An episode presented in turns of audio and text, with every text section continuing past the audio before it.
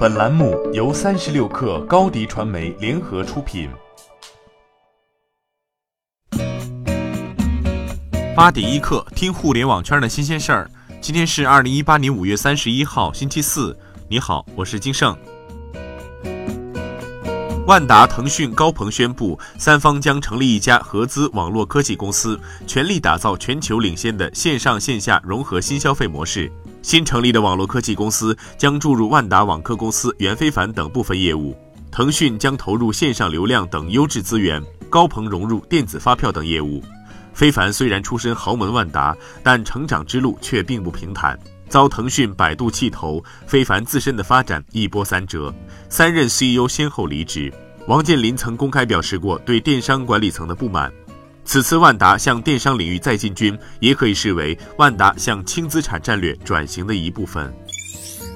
昨天有自媒体传出，腾讯因外界质疑对差评的投资案，可能叫停腾讯兴趣内容基金的消息。就此事，腾讯 Topic 基金回复三十六氪称，感谢媒体朋友的关心。腾讯 Topic 基金所谓被叫停的传言并不属实，目前运作正常，相关项目和工作都在有序推进。这一事件源于此前内容兴趣基金对差评的投资。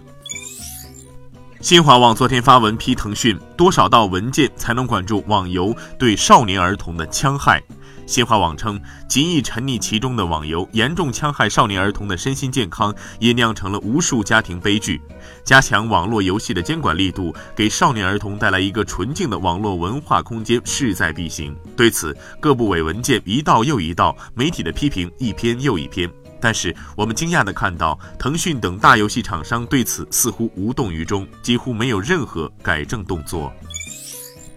周鸿祎昨天在《王峰实问》中表示，三六零在区块链领域的动作并非蓄谋已久，年前才开始学习区块链的东西，但是看不太懂。周鸿祎称：“我至今也不觉得自己懂区块链，我个人也没有买虚拟货币。看着大家在这些群里热烈的讨论，每个人都忧国忧民，每个人都像经济学家、哲学家、思想家一样的发出各种见解，我真的觉得自己像个白痴一样，听不太懂。”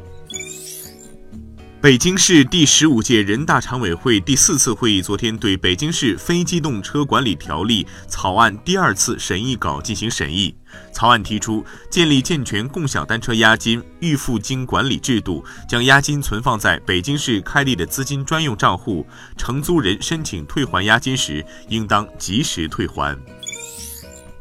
选择喜爱的口味，线上付款，等待四十五秒。一碗由机器人煮的面条便热气腾腾地出现在食客面前。这一现煮立食模式的卤豆无人移动面馆，最近在上海正式持证开业。这也是目前中国唯一的冷冻限制热食无人中式快餐自动贩卖机。实际上，卤豆无人移动面馆去年十月底就已经在上海白领人群中走俏，后来因超范围经营被监管部门喊停。这台凝结了上海、台北、香港三地青年创业梦想的机器，最终在五月十八号获得了上海首张自动售货、限制限售热食类食品制售营业范围的食品经营许可证。据韩国媒体报道，三星电子预计于二零一九年上半年发布的盖乐世十将实现屏幕下指纹解锁功能。此前，三星一直对屏幕下指纹解锁持谨慎态度，但在看到中国的 vivo 和华为等公司纷纷加快在相关领域的步伐之后，三星决定不再推迟对屏幕下指纹解锁功能的研究。三星电子自盖乐世 S 八后就一直致力于研究屏幕下指纹解锁的技术，但因质量、性能和收益等方面还不能满足标准，所以至今还有实现商用化。最后，我们来了解部分城市最新的天气情况。北京今天晴，二十度到三十四度；上海小雨转多云，十八度到二十四度；杭州小到中雨转多云，十七度到二十三度；深圳有阵雨，二十八度到三十四度。以上信息由中国天气通提供。好，今天咱们就先聊到这儿，更多精彩内容就在三十六个 App 音频频道。责编：彦东，我是金盛，八点一刻，咱们明天见。